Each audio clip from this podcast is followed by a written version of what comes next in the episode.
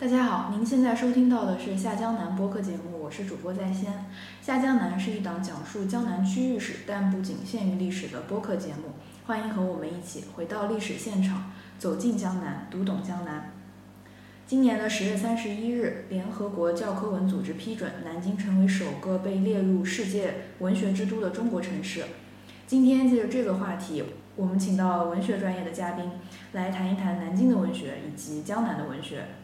今天的嘉宾是我的同学文静，文静是现当代专业的研究生，也是一位资深的文学爱好者。嗯，大家好，我是文静，我是浙江人，然后在南京和苏州这两个特别具有江南文化代表性的城市里都有生活经验，然后平时一直都有长期阅读小说和文学期刊的习惯。就是首先你听到南京被评为这个。文学之都，你有什么样的感想？我一点都不意外，嗯，因为我一七年在念研究生的时候，有一天我躺在宿舍的床上，然后看看，嗯。一些公众号嘛，突然说啊，有有一个，嗯，下午有一个活动是要在文学院举办，然后说列了一大堆很知名的作家，那是江苏代表作家有苏童、毕飞宇，我我一看这个名单，然后立刻从宿舍就爬起来，然后下午去文学院，因为隔隔的也不是特别特别远，然后十分钟之后就到了，然后到了现场，然后到了现场就是，嗯，文学院有报告厅，报告厅特别大，应该几百个人，然后平时报告厅都。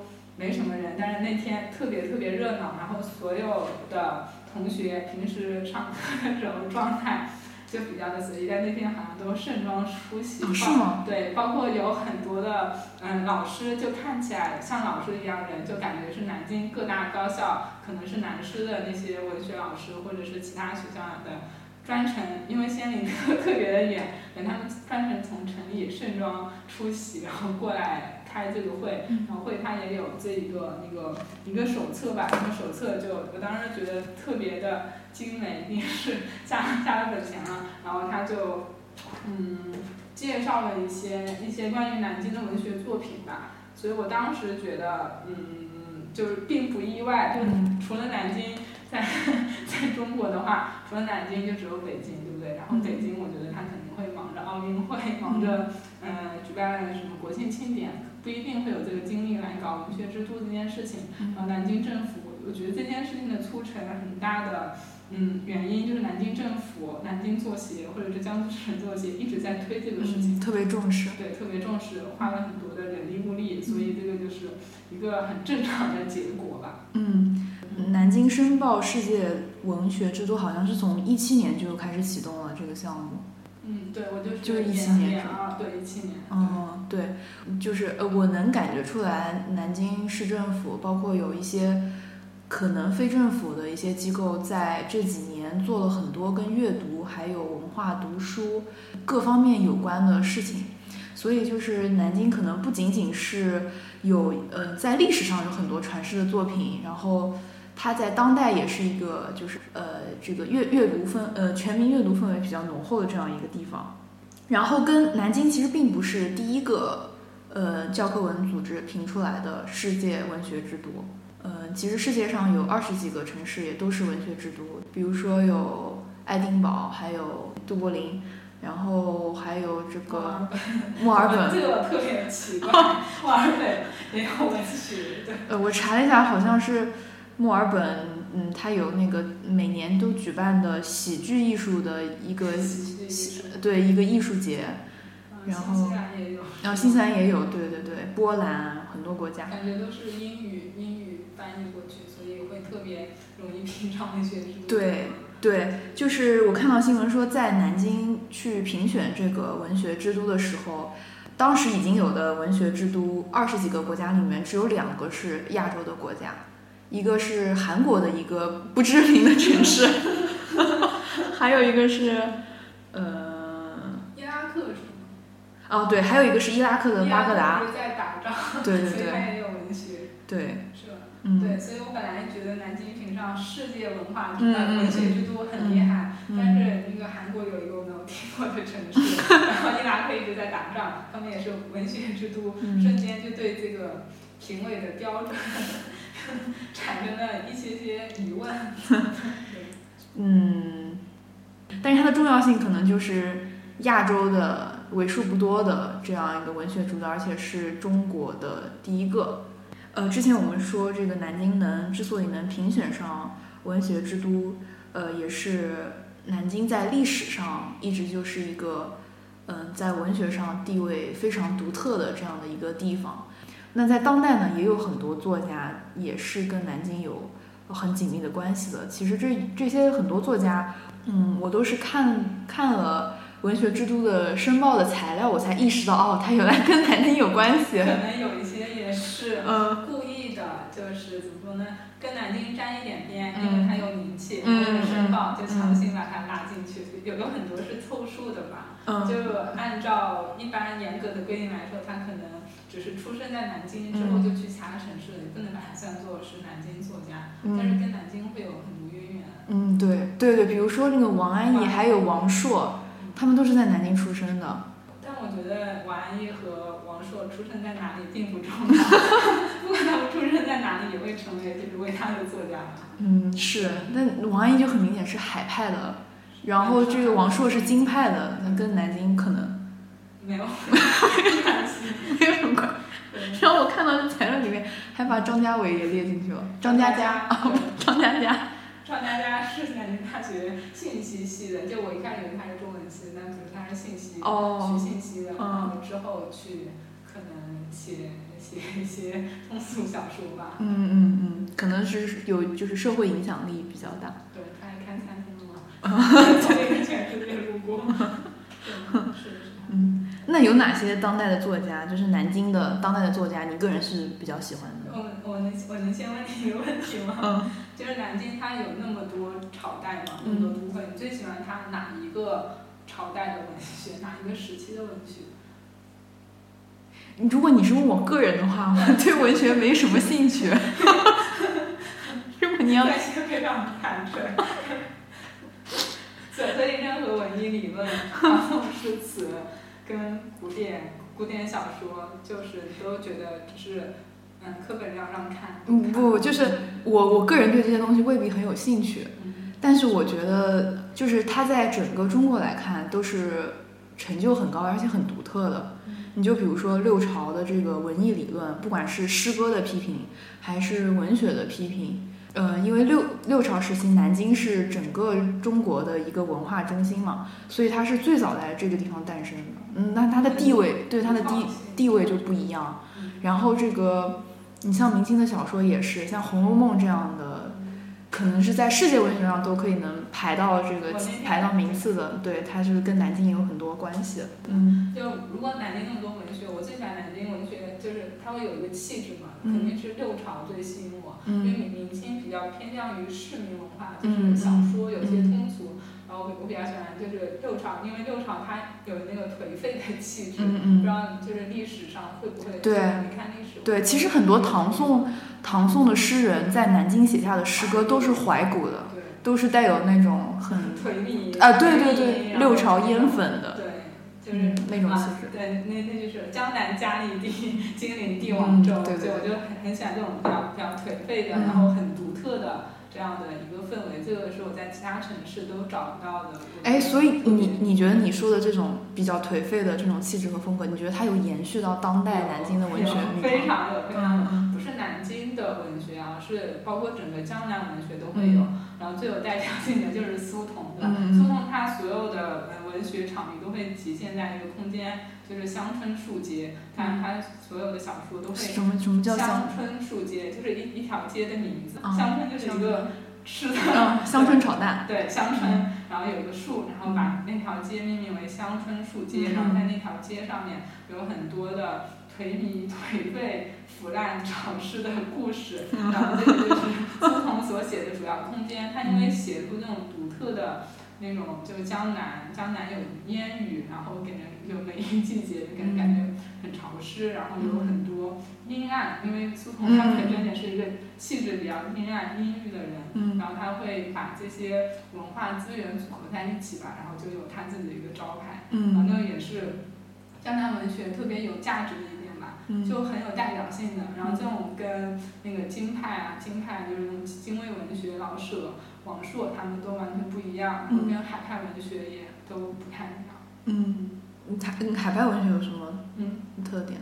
海派文学就我我理解海派，我理解海派文学是不是就是比较注呃比较多的去描写都市，就一种有点消费，就是商呃商业性的，对对对就是京派海派很认真，就嗯是鲁迅那个时候都已经已经说的特别透彻。他说京派京派是帮帮忙的，就是帮官场的，就是他会有一些政治，因为北京是政治中心嘛，所以他很多的文学都带有很强的政治性，他会塑造人那个民众的政治理念，这些就是包括五四都不是轻松的文学，都是嗯要号召你去革命这样的一种文学。但是上海的话，就是上海是那个商业发发展特别嗯先进或者是前进的一个社会，所以它很多的文学也是，就是那时候有很多的小报记者，包括那个嗯包天笑、张恨水，他们都是通俗小说作家，他们写小说目的就是为了赚钱，嗯所以他们会有很强的商业商业味道。嗯在，就包括现在的海派文学，包括那个《小时代》，他们那个也都是继承小时代了，对，继承了那些的传统吧。对啊，你这么说，《小时代》好像也是海派文学。嗯，它它也是嗯卖点。其实《小时代》它跟那个嗯张恨水那个时代写那个鸳鸯蝴蝶鸳鸯蝴蝶派嗯对，并没有本质的区别。包括以前张爱玲早早年还没有红的时候，在那个星期星期六这一本杂志上写的那些就是言情 爱情故事，嗯实际上跟今天的这些嗯上海会有一些女作家写的那些比较矫情的 文学是没有任何区别，就是嗯嗯他们需要消嗯消消遣消遣对，嗯。然后都会买那种期刊看嘛，所以就会嗯有这样的一个趋势吧。嗯。嗯，然后还有，我觉得苏童除了那个他的那个独个人独特的颓靡阴郁的气质之外，还有他写江南最有特点的一篇是《慈姑》。慈姑，你你知道是什么吗？嗯，呃，是吃的是吗？吃的，对吧？嗯就是他就是会选取很多江南这地方特特有的东西来写。像其他作家的话，好像就没有这样的生活观察力，可能有，我发现吧。嗯就是这个，这也是我我之前一直生活在南方，我不知道什么东西是南方一直有，嗯然后北方没有的。然后我我那天跟北方人逛超市，然后他看到那个扁鱼，嗯然后他就特别惊讶说：“哎，这个鱼怎么扁呢？” 然后在我的观念里面，就是就是一种很常见的鱼。就是你说的是昌边鱼吗？不是就是扁鱼，就是你没吃过吗？就是像雍莲、草青四大家鱼，嗯然后那个过年的时候家里不是不仅是过年，就是吃鱼的话，除了鲫鱼之外，还有一种扁鱼。嗯对，就是扁的鱼，你没见过吗？这可能是江江南特特有的。然后我就觉得，就是嗯，你要刻画江南文学比较独特的一点，然后比较好的是找江南特有的东西吧。嗯包括乡村街，乡村是江南特有的，应该是。应该是，就这样。你除了苏童呢？除了苏童，然后格非，嗯因为格非好像是镇江丹徒人，嗯就是跟镇江会比较比较相相近，但是他更有名的是他拿茅盾文学奖的作品，嗯，知道吗？上面是那个。哪一本？就是三本，哦，他的 就是《江南三部曲》。对，江南三部曲，它是以江南来命名的，嗯但但实际上第三部对吧？第三部叫《春尽江南》，嗯你觉得它跟江南文学的关系大吗？因为我觉得他写的主要也是城市里的生活嘛，然后这个城市可能你把它放在中国的很多城市都是成立的，它就是在某些语言的运用，就是有点方言的痕迹的时候，你会觉得，哎呀，这个有点像在南京，他讲讲的那个方言，念在南京或者镇江这一带的，会觉得，哎，这个好像是江南，就是我觉得这个比较突出吧，这一点。我觉得就是葛飞他是嗯镇江人，但是他写的那个《春尽江南》，他我跟你看法很像，就是换一个城市还是一样的，一样的成立的。嗯但我看那个小说比较好一点，它里面有那个北固湾、北嗯固湾小区或者是博仙公园，写那些具体的名字，我是小时候去。哦，对对对，有一些地名，嗯对，对我看的时候会很有代入感，嗯但是这也是我自己看的时候会有代入感。那换成其他生活在其他城市的读者的话，就并不会有任何的影响。它嗯也是江南性并没有很深，我觉得跟他描写的时代很相关。我觉嗯得江南就相对而言，现现在可能会说是苏南这个概念，江南它就会带有古典古典的味道，所以他第一部就是第一部叫什么《人面桃花》，嗯然后写那个民国时候写江南，那个就很有江南的气气韵，嗯然后现在的话就不太有了。嗯在那个《江南三部曲》也是，我觉得唯一能看出来是江南的，就是里面的脏话，嗯 就是就是它实际上本本质上跟其他城市是没有任何区别的。嗯然后好像格非最近，也不算最近，他那个嗯这几年吧，新出了一个叫《望春风》那个集子，那个集子的时候他出的时候就有说为什么要望春风，因为嗯生活在江南，就江江春风又绿江南岸，所以它一定写写的是江南故事，但它写的是江南村庄的一个故事。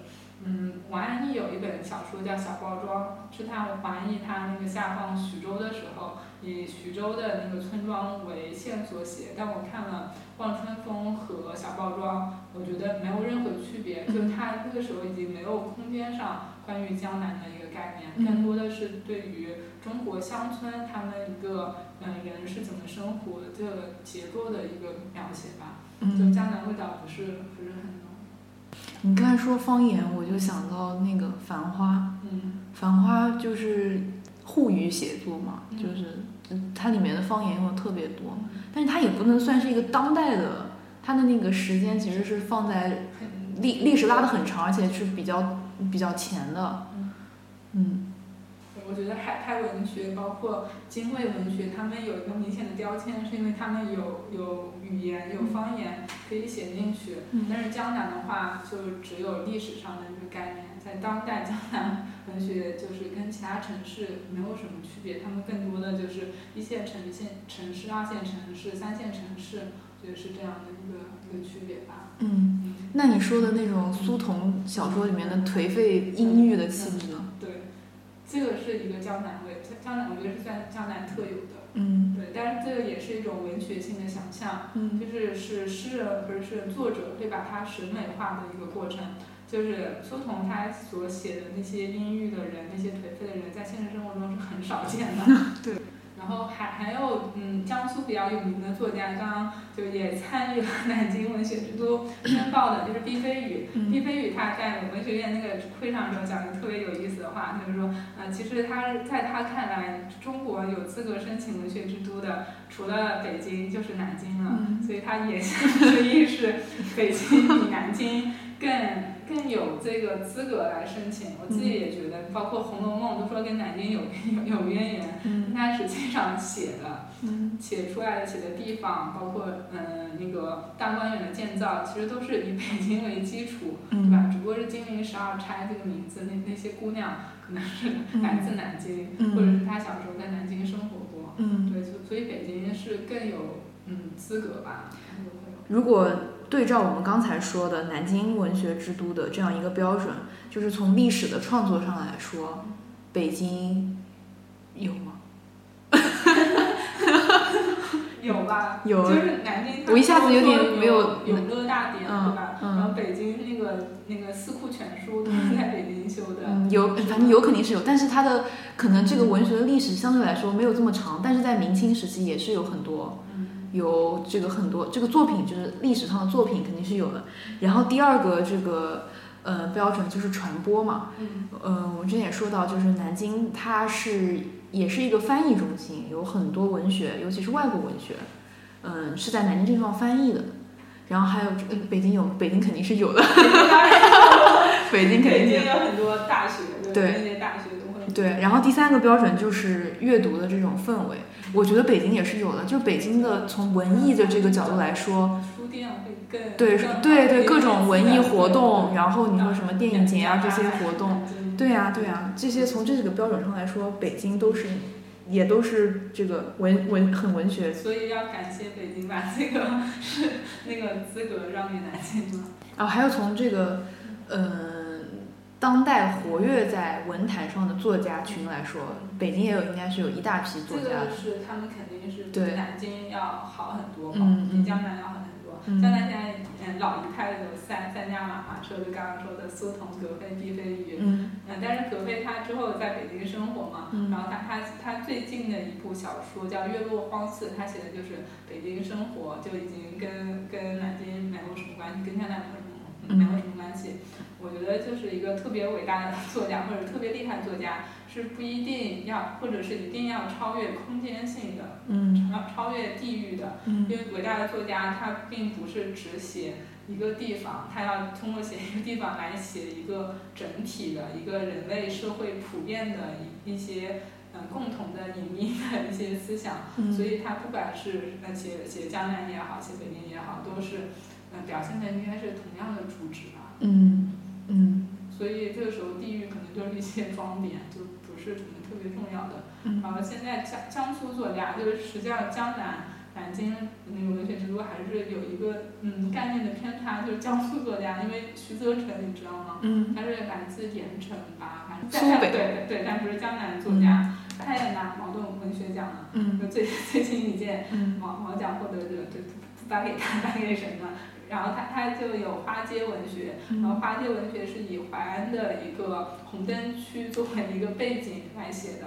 然后他写的时候就有刻意的，也不是刻意的，就是不自觉的带有那种江南水乡的那种，就是怎么说呢，就是情怀情怀河的那那种感觉嘛。嗯他但是就是他他也写北京，他他写那个北漂生活，写那个办假证的，我嗯真觉得他肯定是当过办假证的，不然怎么能写的那么那么那么那么太太形象了？嗯所以他就是一个很好的作家的话，应该什么都能写，嗯不仅是关于那个江南，或者是关于北方，都都要写。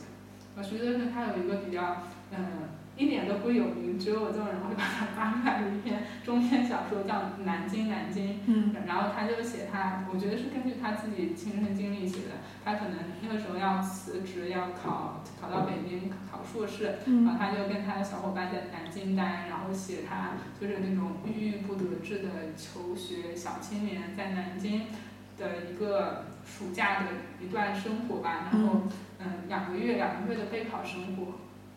然后因为南京的暑夏天，你知道是非常热的，嗯。所以他他写的时候给人最印象最深的就是里面他对于天气的一个怨念，但除此之外，把它放放到其他的城市也是，嗯，立刻是成成成立的，嗯。对，所以我觉得就是如果江南文学或者是当代，其实跟地域是没有任何关系的，嗯。主要还是那些空间那些人和一嗯些。然后你有没有特别讨厌的南京作家，或者是江苏作家，或者是你觉得他没有办法来代表南京，但是他打着 南京嗯那个标签，南京文学的标签，嗯好像没有哎。没有？你你你有没有看过白先勇？白先勇哦的作品？白先勇写过南京吗？嗯，他他写台北人对吧？嗯他写那个就是搬到了台台湾之后的台北人，在在那个里面，他的那个金大班的最后一页，包括《游园惊梦》，里面都会给南京有一个美好的幻想，是一种粉饰。就是它里面会说南京的丝绸是最好的，到了台北之后只有那些差差的丝绸，然后就会把南京想象成一个特别特别好的一个存在，但是那些辉煌的日子就回不去了。嗯然后，然后我就觉得他笔下的南京可能只是他作为那种国民党高官的那种生活生活的一个嗯，怎么说呢？嗯，生活的一个圈层。嗯嗯他他那个阶级当中所能享受到的一些美好待遇，跟南京那个城市是没有任何关联的。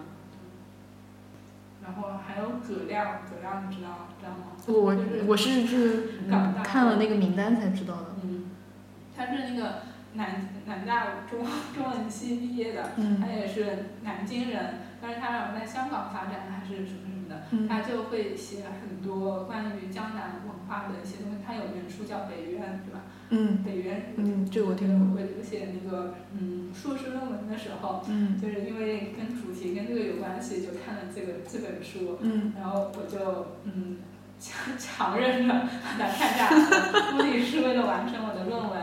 就他他也是想学格非或者是那样的一种建构，建构一个他理想中的江南的一个呃文化场域吧。但是，嗯，我觉得他没有什么才华，就 其实他的他的文字写的就有可能是真的是读者跟作者不对路的一个原因。他的文字就很生涩，没有任何的一种嗯。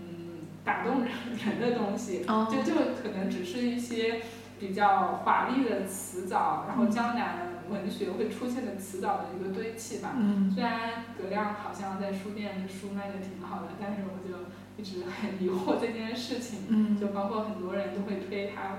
然后国内有一个学者叫张雪欣，张雪欣他也是研究研究苏童的。我看他在写那本书的序言里面就说，说我跟苏童就是灵魂知己，就是就是说一个好的研究者遇到一个好的作家就是三生有幸。反正大概是对苏童表白一番，然后他里面对那个苏童的阐释就完全不一样，他他会以一个史诗或者是审美的那些。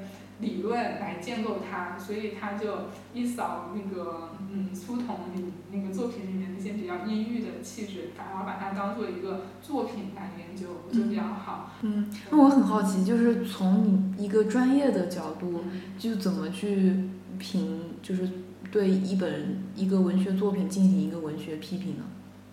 文学专业的角度就是就是凭自己的感觉，但是但是这个感觉的话。一部分是你要看大量的书，你要知道好的作品是什么，不好的作品是什么，看多了就会有这样的一个感觉。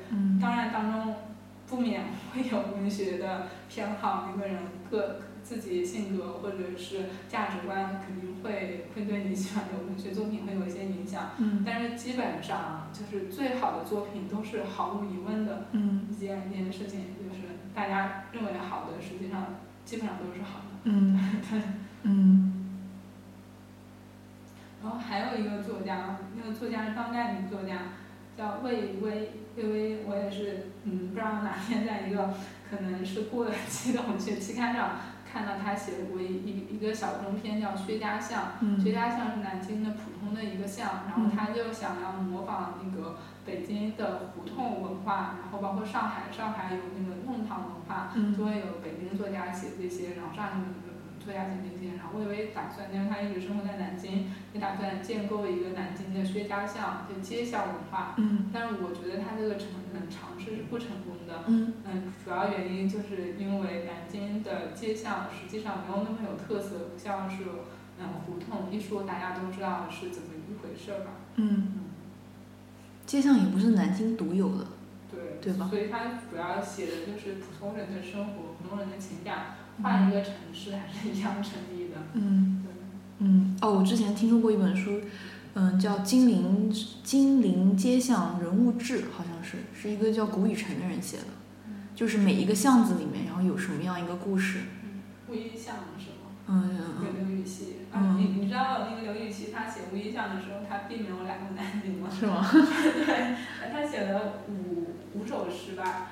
然后他是一个祖师，他都没有来到南京。然后之后他，嗯，实际来南京了，然后也写了两首诗，但是那两首诗一点都不有名，是一个一个问题嘛。就有可能就是你没有去到一个城市，你对那个城市有美好的想象，然后你把它写成写成文学作品，会特别好，会流传至今。但你实际上跟他有了近距离的接触，就有什么距离产生美了嘛。然后你的生活经验就会就会把你拉拉拉进世俗的或者是现实的一个领域，然后写出来的作品就不不太具有独创性，嗯，是会有这样的一个，嗯。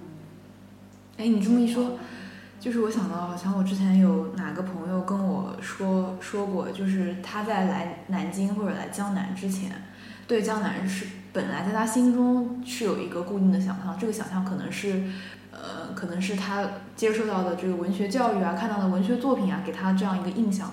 然后在他实地来到这个地方之后，看到这个地方，对对这个地方形成了一种不一样的感受。但是等到他回去之后，他的印象还是停留在他之前想象的那个，对想象那个印象，那个印象是很嗯根深蒂固的。对，我觉得特别对。我听过一个词叫“巴黎忧郁症”，嗯，就是巴黎它是也是文学之都，是。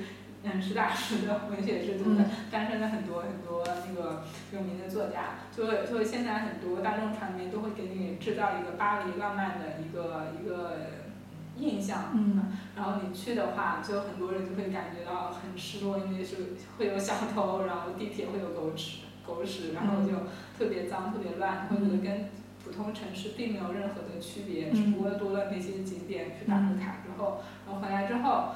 过一段时间，您脑海中的巴黎也依然还是那个文学中的，或者是好莱坞电影里面那个浪漫的巴黎。我觉得就是一样的吧，就是不管是跟城市没有没有什么关系，只不过人的这样一个思维方式的误区，或者是大多数都是靠想象的嘛。嗯嗯，觉得是是这样。然后你觉得南京哪一个地方特别会有南京的感觉，或者是？你在那个地方，你会觉得啊，这就是南京，你在其他城市找不到的那种，就是摸不着的感觉。嗯。会有吗？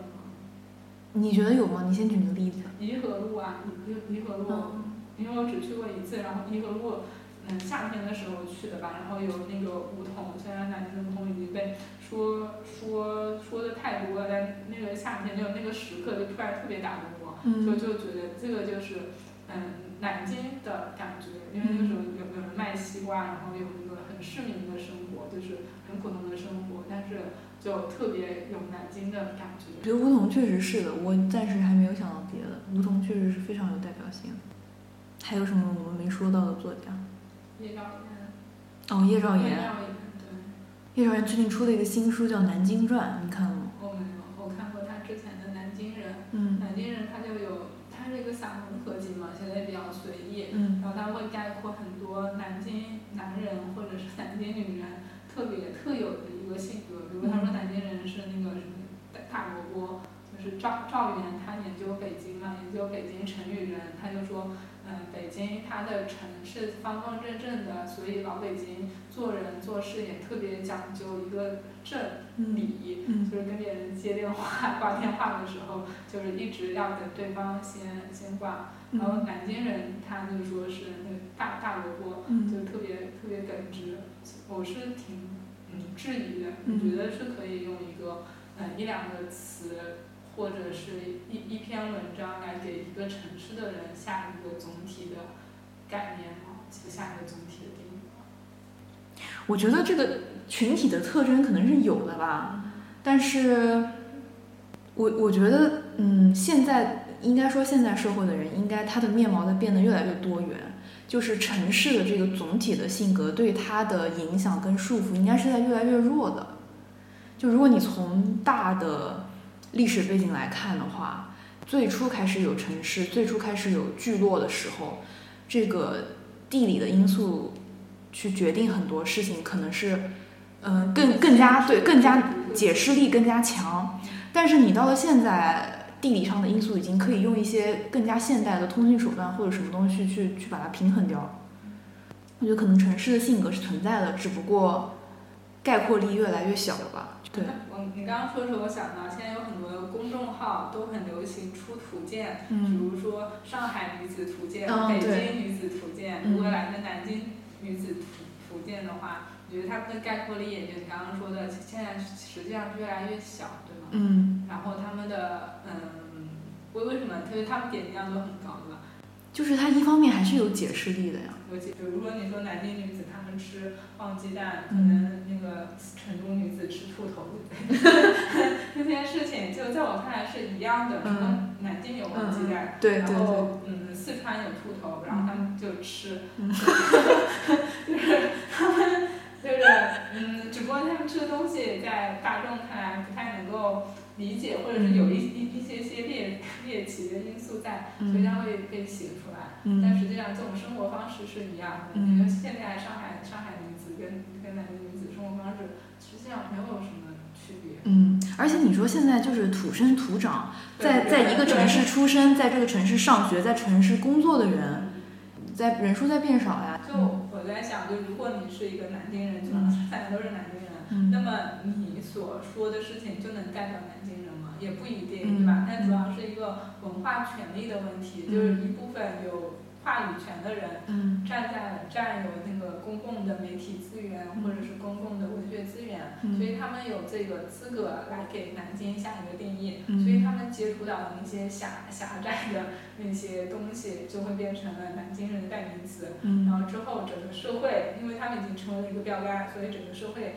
嗯，不是南京人的或者是南京人的，都想往那个嗯标签上靠，会做一些符合那个标签的事情来证明自己是南京人。然后之后南京人这个群体就逐渐形成，但实际上它可能形成因素是很偶然的，只不过因为那个作家他喜欢吃一个什么样的东西，嗯然后就因为他有这个话语权，所以就这样。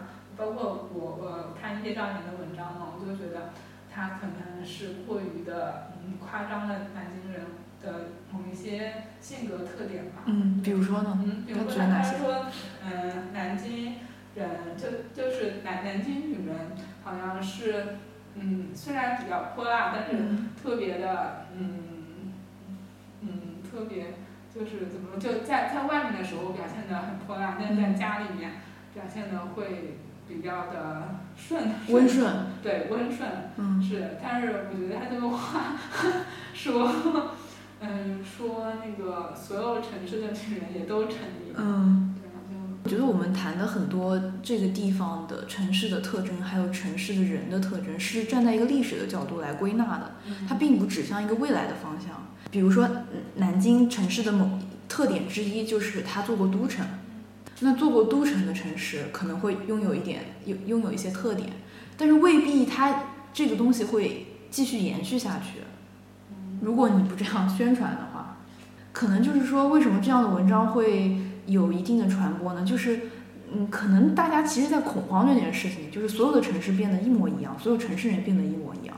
但如果虚无一点的讲，古代人跟现代人实际上也都一模一样，就是就是 你这么讲也不能说错，对吧？他们所追求的一些嗯优越感，追求的一些他们所认为有价值的东西，跟现代人也差不多。嗯你刚刚讲一个特别有意思，说地域与个人，嗯。就地域加之于个人性格上，或者是意识形态、价值观上面的一些事情，如果做过都城，他就会有那个嗯有优优越感，或者是有一些其他方面的特质嘛。嗯就每个人都有历史，就在文学当中，有很多作家也喜欢这么写，但我特别质疑，就是说他，比如说他他那个十一峰见面而生，嗯你看过？嗯嗯你看过看过看过然后他写最后一一幕特别精彩，是北京奥运会那个烟火，然后在那个烟火底下，两个本来是敌那个敌人与那个警察啊，小偷与警察或者坏人与小与警察这样的关系的两个男人就互相和解了，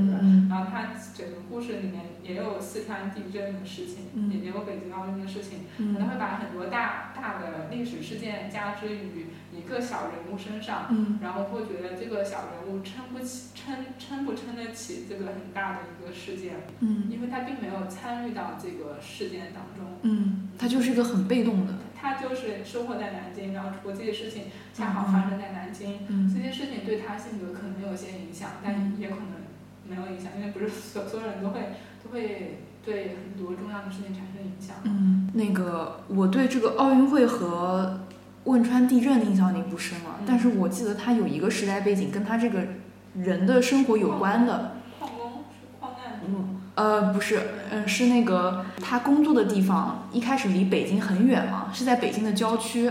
大家都觉得这个郊区不好嘛，就是一个非常偏的地方。但是等到他到达三十几岁的时候，啊我知道了那个是朝阳区。对，已经变郊区已经变成市区了。对对对对对对对，我觉得那个。事情很魔幻，就是那是一个北京城市发展的过程，就是他在比如说二十年前，他在北京这个郊区，他是完全想不到有一天这个郊区会变得炙手可热，这个地方地价一下子提高，他是完全想象不到的。是一个时代命运的嗯过程吧嗯嗯，。对呀、对，而且现在看，但有可能再过三十年，有可能就是科幻电影里面那些事情发生，嗯那些地方也也会会衰落。作为一个城市，嗯。那个起起落落，就嗯是南京这样起起落落对一样。那你说一一个地方的，不要说一个城市了，就说一个聚落的人，他的某种共性是怎么形成的呢？如果不是共同的历史和共同的记忆的话就是 KOL。，KOL 是什么？KOL 就意见领袖，嗯就是在一个地方，就是谁就是说的通俗一点，在一个地方谁最有权利，谁谁最有金钱，那么他所做的行为就会被普通意义上阐释为是好的，然后大家都会模仿，然后模仿了之后就有一个共同性，然后那个共同性就是当地的一些特点，包括现在温州，温州现在有个温温州人性格就在互联网上也特别火，或者是现在会有南方人的一些共同特点，北方人一些共同特点。现在在微博来之前是没有的，或者是并没有拿出来说，或者是现在一提东北人，脑子里面都会有一个固定的刻板印象，刻板印象会有一些标签，啊，这些也都是那个网络或者是话语权的一些一些关系吧。我觉得你说的确实是可以，就是部分解释我们刚才说的这个现象。但是其实这种南北的差异也好，不同文化的差异也好，其实就是从历史上一直就是一直就是有的。对，你知道有一本书叫《广志毅嘛？是王世信写的。嗯，他是明朝人，他就是在中国游历，很呃各个地方都游历过。对，领导的时候。对对，然后他就写，比如说各种地方，他每比如说你广义上广义上来说嘛，南方和北方有什么，然后细到南方一个一个南方一个省吧，细到这么一个范围，你还可以再分浙西浙东，然后不同地方的人有什么样的性格，然后他这样的描写呢，你在今天用你今天的眼光来看，有一些你还觉得你会觉得，哎，好像还是对会心一笑，会心一笑，对对对，而且他可能会有一些原因，他有一些分析。比如说这跟地理有什么关系？它中间，比如说这个地方是山区，然后他们就只能山区就只能，呃，比如说农业不太发达，那他只能去经商。那经商的人又有什么样一个特点？就归纳出这样一个，它是就是有一个论证过程的。你觉得哎，好像有的也很有道理这样。嗯，这样。然后你刚刚说就是一个同学，他对南京江南美好的嗯印象，然后来了之后不一样，然后回来之后又这样。但我觉得江南女子或者是其实很多标签都是一样的。嗯。江南女子会个就是文学中的一个一个形象，对吧？但是如果你就是嗯抽离开来，你还是会以你看到的文学中的那些标签来定义一个你身边认为是嗯江南人，或者是北方人，或者是嗯东北人这样来说，对。会吗？你是你是问句吗？我不是，我是问句。嗯。对，江南女子也是戴戴望舒那些。很酸的文人，臆想出来的，臆想出来的像女相那些那些情节，但实际上你真正的看那些女子，她实际上想的可能也就是一些很庸俗的事情，只不过那些诗人有个距离，然后会把它们美化。那在我们刚才说的这些作家，还有一些作品中，你个人比较推荐的是你有哪些呢？格非，格非苏童，嗯较好。虽然他们写的不一定是跟江南有关系，但是他们的作品的文学性，包括他们的艺术价值，相对而言是比较高的。嗯因为就是我推荐任何当代女作家，除了王安忆之外的人的一些作品嘛，就觉得现在文学一直是很很很小众的一个。圈子，然后包括你刚刚那天我们有聊那个包括文学奖的颁奖，就实际上它的那个嗯认可性、社会认可度是非常低的，因为不有有很多特别有就是智商高的人，他们不会从事文学这样的嗯。一一种工作吧，就，然后他每一届都很有很有争议性，然后他最受媒体关注的原因是他因为他奖金特别高，就茅盾文学奖才五十万，他那个就是三十万，而且你还能拿到一块那个宝珀的手表，这个是我特别特别烦的。你要不要去试一下？有一块手表。我想试一下七家文学奖，如果哪一天有的话。嗯，它它并没有特别，它是商业性很浓的一个东西，包括它是宝珀手表赞助的，所以我会觉得它会很偏向于商业文明，就写都市文学的这样的嗯。作品，就是班宇，班宇今年也很有名，冬泳，然后东北文学，可能他写的是东北的那个嗯下岗工人这样的。嗯，生活是更具有文学性，或者是更值得被记录的。嗯，但是因为它可能跟保护文学奖整个气质不太符合吧，嗯，就可能可能会有这样的因素。对啊，但贾樟柯不是投给投给东涌吗？你会觉得他的艺术价值特别特别高，是一个很很诚恳的作家。嗯，就比写那个什么小小资文学、写保姆文学那些嗯高高在上的所谓的知识分子要更有价值，更更打动人吧。嗯嗯，你觉得就是在你这个专业现当代文学这个范围来看，是不是中国的文学还是乡土文学一直是占主流的呢？嗯，确实是因为中国城市化进程可能才三十年，三十年的时候，嗯，我们要更换思想，也不能更换思想，就思想上的进展实际上是非常非常缓慢的。现在很多人生活在城市，但是他还是大清朝的思想，这是非常普遍的一件事情。因为人就是这样，他一代一代、两三代，可能思想才会有一个小小的一个转变。所以虽然大家生活在城市里面，但是他大家的想法可能还是会接近于乡乡土对人的影响，因为乡土的基因在你。你的那个嗯身上可能已经几千年了，这些农耕生活方式你很难就是立刻就改变，所以会这样，而且是国内占主流的拥有文学权利的人，其实基本上都是乡乡土出身，像莫言，那个特别土的贾平凹，然后。阎连科就是张，包括张伟，他们都都是，就就算是城市人，他们也会有那个文革上山下乡的乡土经验，所以他们 这一帮人他把持着文学权利，所以他们会推推的作品是符合他们审美的东西。嗯。对，所以现在肯定是乡土是主流。嗯。城市它本身就没有这个土壤。嗯。然后硬要凹出来的话，就是那个新概念那一批，像张张悦然、周佳宁。但是现在都市文学基本上不成立，都市文学就要么是郭敬郭敬明，对吧？郭敬明的名字第二次出现了。韩寒、郭敬明，然后要要么就是那些所谓的都市女作家，但都市女女作家她的作品实际上就特别特别的浅。就是啊，我想讲一本都市女作家的书，那个。三个哥。嗯，不是不是，嗯，作女。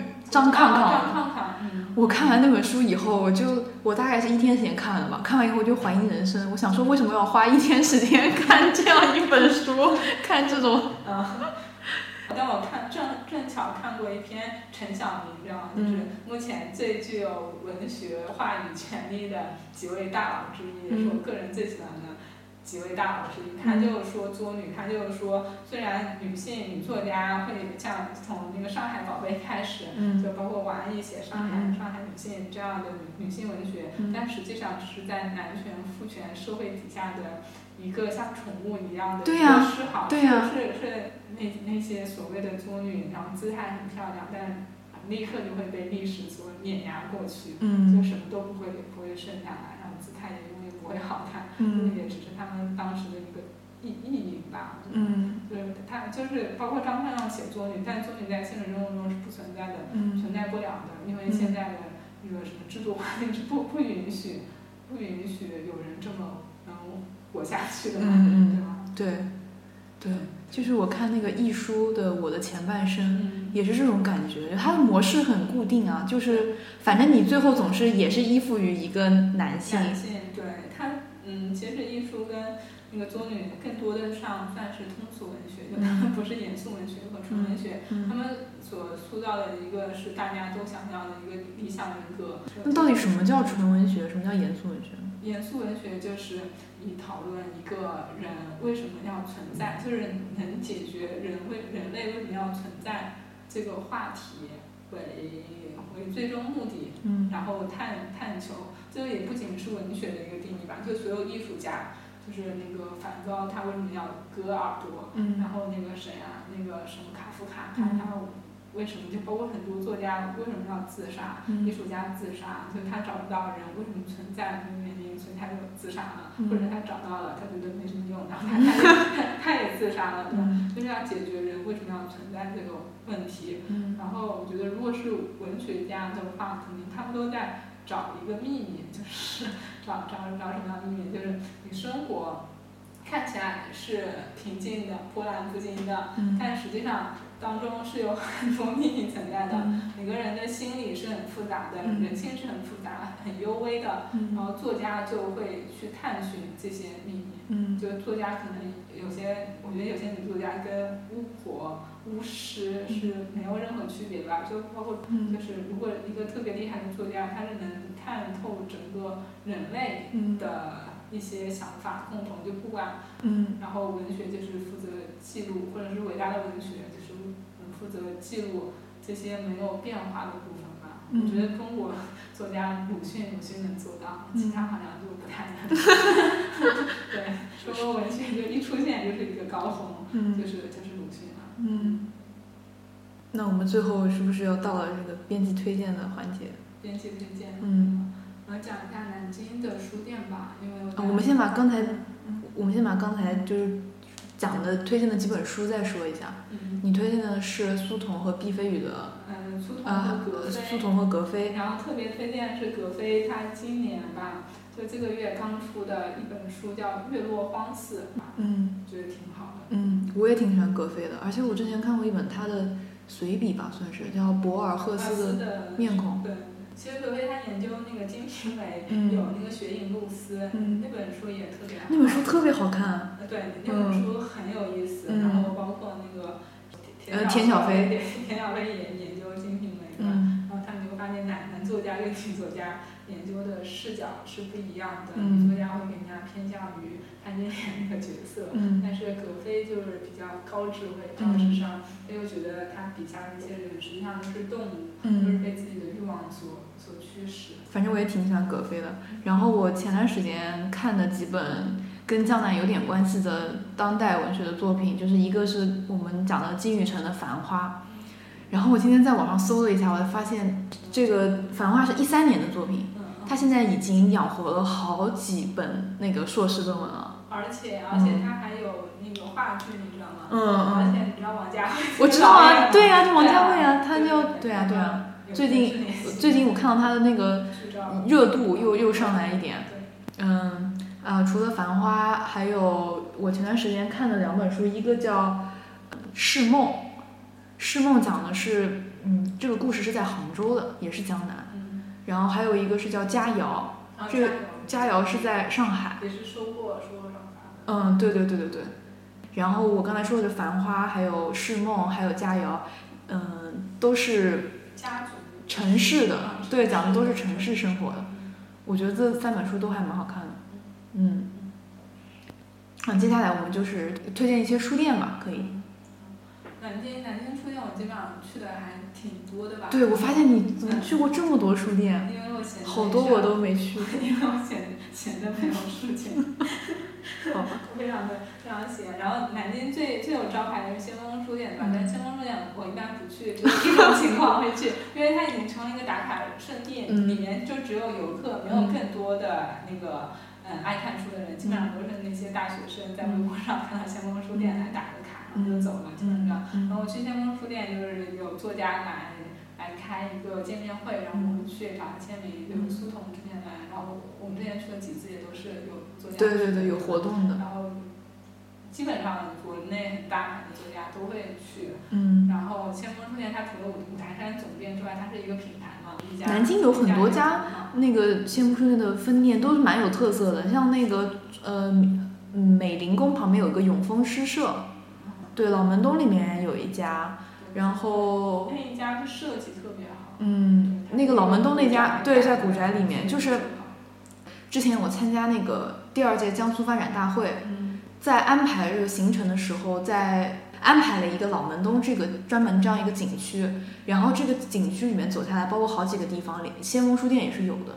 它虽然是个商业性的地方，但是他在就是安排这些嘉宾来的时候，是带他们进去看先锋书店的，就说明这个可能他们还觉得这是一个地标啊，或者说文化的一个名片这样子。嗯嗯对然后先锋书店它还有一些小的其他的书店，就它会很很有特色，嗯像那个玄武湖，你去玄武湖逛一圈，我们会碰到两家先锋书店，一个是虫子书店，嗯然后里面会有各种宠物、嗯虫子的模型，嗯然后它设计的很好看，里嗯面有很多专门卖昆虫嗯然后还有一个是先锋诗歌书店，嗯就里面会有很多诗人的书吧，嗯。然后也比较呃，你讲到这个，我很好奇一个事情，就是先锋书店里面，我经常看到有那个诗歌贩卖机，那到底是干嘛的呀？我也不知道，但我我我你一说我又很有印象，那旁边会有对啊我不知道那对啊对对对对咖啡豆对吧？对啊，那到底是干嘛的？我我很迷。研究过，因为我对诗歌就是并没有特别的 嗯，好吧。特别的喜欢。那你刚才说这个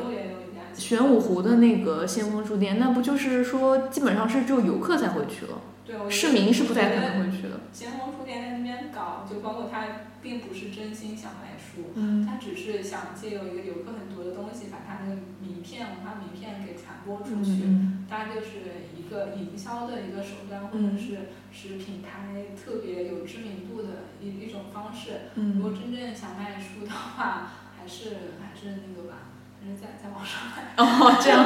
哦，我我我我新出来，其实先锋书店它很多为什么能搞那么好，是因为它老板跟很多的名人，就是作名作家会签协议，关系很好，所以他会对是吧？是，但是其实先锋或者是南京作家是有一个圈子的，嗯然后他们平时都玩的非常好，嗯然后他们有什么活动就一起互相站台，嗯实际上我们都是一个小圈子，他嗯们是比较封闭的这样的一个一个状态吧。嗯，对我我听那个讲宝帕奖那期的那个呃宝珀奖那那个播客嗯，那期节目，我听下来最后结论就是，中国的这个文学奖还有作家，就是作家和批评家，嗯，就是在一起自嗨的，而且他们是确确实是，就有的时候你拿到名单，你就能分析出来那个嗯人他是哪一派的，然后那一派的文学权利是不是特别大的？嗯如果是特别大的话，那他有有可能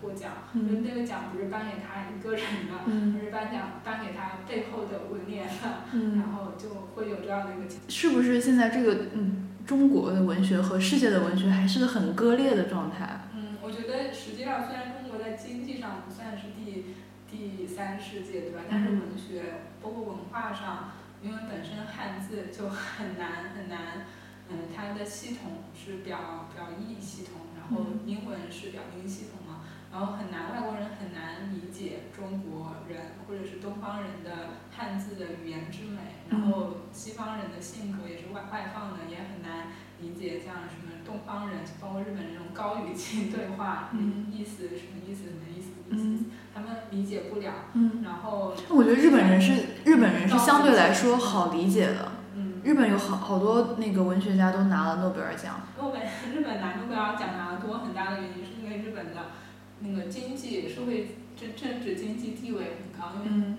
文学任何文文学奖，其实文学看起来很很那个很远离世俗，但实际上它是跟政治权力密切相关的，尤其是在中国现在这个体制嗯里面，嗯就是文学并不仅仅是，或者这百分之八十不是因为作品写得有多好，百分之八十是因为那个作者他拥有文学权利。那嗯，给我的感觉就是，中国的尤其是当代文学，就是是很封闭的，对世界文学的很多东西选择视而不见，然后自己关起门来一个小圈子，大家互相吹捧。呃，这个说的有一些负面，中国文学有非常好的一个，呃，有两点都是特别特别好的，嗯。呃，一个现象吧。第一是当代中国是发生很多魔幻的现现实的事情的，就是它的文学素材是特别多的，就是嗯。一个普通人生活当中自己的经历写出来，有可能就是一个很好的小说，因为我们这二十年、三十年经历的是可能以前人一辈子、一百年都不会经历的巨大的变迁，然后人在那么短的时间，呃空呃时间的压缩底下会经历那么多事情，心里有很多的事情，嗯是没有办法通过其他形式来宣泄的，只有通过文学来来记录，嗯这是我觉得很大价值。就是有一句话叫“国家不幸，世家幸”，嗯就是国家越越越打仗，越安史之乱，越靖康之耻，越有好的唐诗宋词嗯出来。包括现在，嗯，为什么伊拉克能拿文文学之都？对，就等这个时代过去了之后，就会就会因为这个时代是巨大变迁，有很多的故事，只不过现在可能不太不太能够顺利的发发表，嗯或者是嗯被隐藏在巨大的嗯优秀的知名作家的光环底下，不被发掘。但是中国的素材是特别特别多的，嗯能写东西是很多的，不像日本，日本他们可能经历过那个疯狂变迁的时候，他们现在写的生活都很平静，所嗯以没什么文学可以写。中国生活中鲜活的素材特别多，这是第一点。啊，嗯第二点是中国作家是特别好的，嗯就是他们好在哪里？就他们都特别的勤奋，就就会因为他虽然虽然之前说什么格非他们嗯几个人占用了头部的文学资源，但是他们就除除了苏童苏童之外，苏童可能这几年不太写作品或者写出来作品不不太好了，嗯，像那个格非，像徐则成他们。包括王安忆，他们都特别拼，就他们的写作的年限可以很长。包括阎阎连科，阎连科就是一个很真诚的人，他最近出了那个《诉求共勉》，他在那个结语里面说，他就字字泣血，说他写不出来了，让他感觉他没有没有办法，嗯，对对文学有一些失望这样的一个情绪。但是但是他本身一个一个作家，那么大年纪还会挑战一些。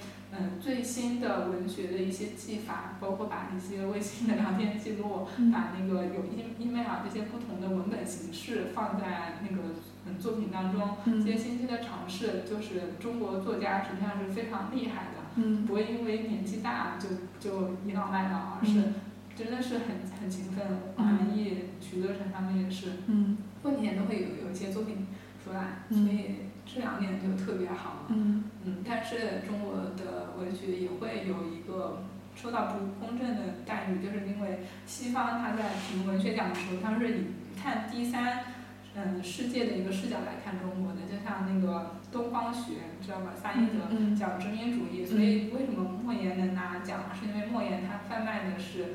符合西方人对于东方落后的一个想象，包括什么计划生育、丰乳肥臀，就这些那个丑陋的审美，就他们说不定是有一种审丑的意识在。这跟那个张艺谋还有贾樟柯他们电影是一样的，对猎奇的心理。对，就一样，就跟那个我们看到一些东东东北文学，它可能现在会比较火热，也是有一些关系的吧，就是。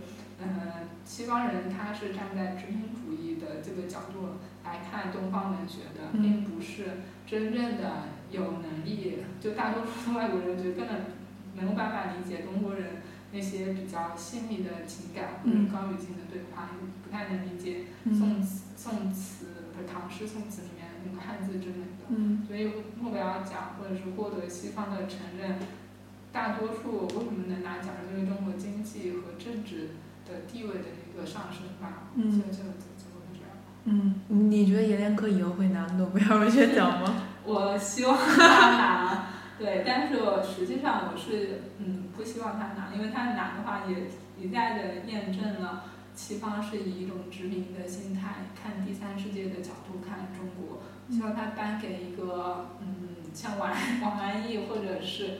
这样的一个真正是在文学上有追求、文学造诣很深的作家，而不是只是嗯贩卖那个嗯落后中国这样一个面貌的一个作家吧。当然，阎连科他在文学上的这那个嗯造诣也比较深。嗯，我们又说远了。刚才我们在说书店。对，书店，书店，书店。第一类是先锋书店那。一整个系列吧，然后南京还会有一些比较独立书店吧，万万象书房，然后在南大旁边，万象书店因为给人感觉的比较比较好，特别安静，所以那边敲敲字啊干什么的。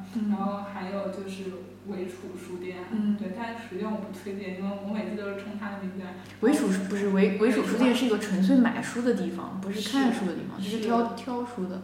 而且我觉得你没有必要，现在没有必要去韦楚书店买书，因为基本上网上都都能够买到吧。嗯。然后下面就是商业化的书店，精精英书店，精英和和西精英那个基基什么基他卡雅，就是那个日本的健伟书店旗下的一个品牌。那边它就是看起来很商业，但是它实际上是非常厉害的，像什么商务商务印书馆那个什么。汉译丛书就很学术的书，那边也有，然后它那边都都可以买到，就并不是一个纯粹商业化的一个一个书店。然后还有西西弗，西西弗是一个很 特别的一个存在。就西西弗它是特别特别商业的，你去西西弗就是就是他他那个卖点就是你可以喝咖啡，然后你就可以免费看书，那边咖啡又贵又难喝，但是。我就想，你多看几本书，那么咖啡的钱就能抵过来吧。他那边的书就是你要了解当代的地摊文学、机场文学最好的一个去处吧。就是他他那个老板不是爱书的，不是懂书的。我之前也看过一个采访，他他就是想要以一个商业运作的模式，把那个书店给继续下去。他可能是中国现在唯一几家正在疯狂盈利的呃书店。然后南京还有言幼集这样，它它也是商业化的一个书店，在鼓楼吧，鼓鼓楼那边。嗯言幼集是全国连锁的吧？它那边就其实也没有什么嗯特别的特色，就是一家很好看的，然后有可能会吸引人去打卡的那一种书店。嗯对，嗯嗯，然后还有杭州，杭州有那个单向空间，嗯那个会比较比较好吧，就是它里面会有卖作家签名签名书，嗯这还还比较有有意思，你可以买的买到签名书，而且价格的话跟普通书是没有区别的，嗯所以你还是不会觉得自己赚赚了，因为毕竟是有有签名的。嗯我之前去杭州的时候，你知道那个高晓松他搞了一个小小小书房，嗯，他那个不是在北京有个小岛吗？真的，很大的一个一个书店是免费的，而且有图书馆。呃，对对，小嗯它是图书馆，是在良渚，良渚他可能搞了两个吧，我知道。嗯他那边书确实是精心选择过的，他是能看出他是有专业人士帮忙建议和书的。但是那边有一个最大最大的问题就是来的有两拨人，一波是当地的土著，然后土著就是良渚，它本来是一个村落嘛，嗯所以嗯当地的村民实际上文化水平是比较有限的，他们根本理解不了图书馆里面那那那么那么多书的一个价值。嗯另外一类就是游客，嗯游客去也是打卡，或者是嗯冲冲着高晓松这一个品牌嗯的那个嗯，就是冲追星去吧，嗯对吧？然后这两拨人都不是认真看书的人，所以他的那个存在也是一个文化现象，就它实际上起到的作用是很少的。嗯对，就你觉得南图呢？你你你会经常去南南图吗？或者你觉得南图它在发挥它的公公众传播书籍的嗯这个功能上，是不是有真正的到位？嗯，哎，说到南图，我觉得有一个地方可以推荐一下，南图一楼有一个江苏作啊，江苏作家作品文库，对？作江苏作家作品馆吧，好像是。嗯你觉得这是一个很好的规划吗？不不好啊其实我会有一个它疑问，他我一直我一直很疑 惑，就是他这个跟他图书馆整个的分类是矛盾的。我觉得他可能是为了申哦，有一对，个点可以写。就是你很崩溃。比如说你借一本范仲淹的书，他不在他应该在的地方，在江苏名家作品我还以馆。为他会有两本，一本放在江苏名家，一本放在。哎，反正我觉得很奇怪，但是那个馆里面就是环境很好，适合看书。人少是吗？嗯，对，就是我我觉得最最适合看书的可能是杜莎图书馆，我真的特别特别怀念。嗯它有一个那个流动书库，如果你没事的话，你去那边，因为那边书就是刚借来还没来得及放回原原本书架的地方，你会发现大家都在看什么书。嗯有些书特别通俗的，有些书确实是能能发现又有价值，嗯然后又又不是那种没有人看嗯会积灰的那种书，嗯所以特别好。嗯，可是那个图书馆不是有一个电子屏显示那个借书量最高的书吗？真吗？一般都是第一本都是线性代数，好像。啊，是。差差不多。然后那个杜莎有一个古籍，那个那个书还会有一个区域，像六楼还是几楼，有专门卖艺术艺术遗嗯嗯嗯对吧？那边我不经常去，但我每次去的时候就感觉很好。哦，那个地方特别适合睡觉。是吧？对，因为杜莎有一个那个外文那那边，你知道吗？硕士论文都是去那边敲。哦，那个地方，嗯因为那边就是整个环境布置特别好，嗯而且人迹稀少，那边还有港台书库啊，嗯。就是你你你放在里面，我觉得你每天去，你会感觉时间是没有任何静止和变化的，对，嗯就是特别嗯。与世隔绝。嗯，但如果说公共图书馆的话，我觉得南图还是不错的，毕竟金陵图书馆太远了，可能对很多市民来说比较难，就是距离的比较远。嗯，其实南京在历史上也是就近代意义上的图书馆，最早就是在在南京，这么厉害。对那个新英书院，嗯对，在龙盘里那个地方，嗯就是南京图书馆的前身。嗯，嗯，说到这个地方，就是新书院在的那个地方是叫龙盘里，嗯那个地方就是之前上课时候我们老师说是南京的文脉，真的。对，然后旁边我我们老师沈老师沈薇薇老师，他之前有主办举办了一个旅游团，带我们去逛南京的文脉。他说南京的文脉最好的是在四牌楼那边，就是就是国子监那边，东大和南大的交界处。他给的理由是什么？的？他带我们去那个南大鼓楼校区的一个小建筑旁边，然后那个建筑旁边是赛珍珠。嗯然后他他就说这边是南京最有文文化的地方，为什么？因为这边诞生了两位诺贝尔文学奖得主，一位是高行健和，然后还有一个是赛珍珠，赛珍珠写大地，就也是南京申报文学之都的，对对对，卖点重重要卖点，对重要理由之一。然后然后说到那个龙盘里，就是龙盘里那个地方有个呃乌龙潭公园。就是今天我知道是跟哪一个作家有关系。呃，跟曹雪芹有点关系。因为我今天在想，就是说录这期节目去推荐什么样的地方。可是我想了想，南京跟文化、文学有关的景点，都是一些很俗气的，就是你说夫子庙的啊，对呀，就像那个什么乌衣巷，还有呃乌衣巷，还有桃叶渡、长干里。对，桃桃叶渡或者是那个夫子庙在旁边，夫子庙有一个那什么。纯圆圆纪念馆还是啥？有一个李香君故居，对，就就是那个。太糟糕了，那个地方太坑了，太坑了，太坑了。就是，我就想有哪些地方可以推荐嘛？我想到这些的，你像那个桃叶渡，它其实就是一个地名；长干里也就是一个地名，就是因为它在诗里出现过，所以就是很有名。但实际上并没有什么值得去的。对，所以啊，还有一类就是故居。你像什么吴敬梓故居啦，现在那个老门东有一个鲤鱼故居啊，芥子园，这也是最近新建的、新开放的，里面还有一个园子。国内的故居其实都是商业利益吧，差不多吧，嗯，差不多吧。然后我想来想去，就只能想到这个乌龙潭公园，因为这个乌龙潭公园它在那个清凉山山脉那一带，以前是就是呃，啊，对对对对对对对，然后后来是被袁枚买下来了嘛，袁枚在那边建了他的随园。所以有人说那个《红楼梦》不是曹雪芹写的，是袁枚写的。你想知道事情的真相吗？我看过一个资料说，乌龙潭公园为什么建在乌龙潭，是因为曹雪芹他祖居有一个更大、更辉煌的是在大行宫，因为那边地价太贵，政府觉得建曹雪芹故居就是收收不回成本，所以那边造了大行宫，造了那个那个大江江宁制造博物馆。对啊，但是。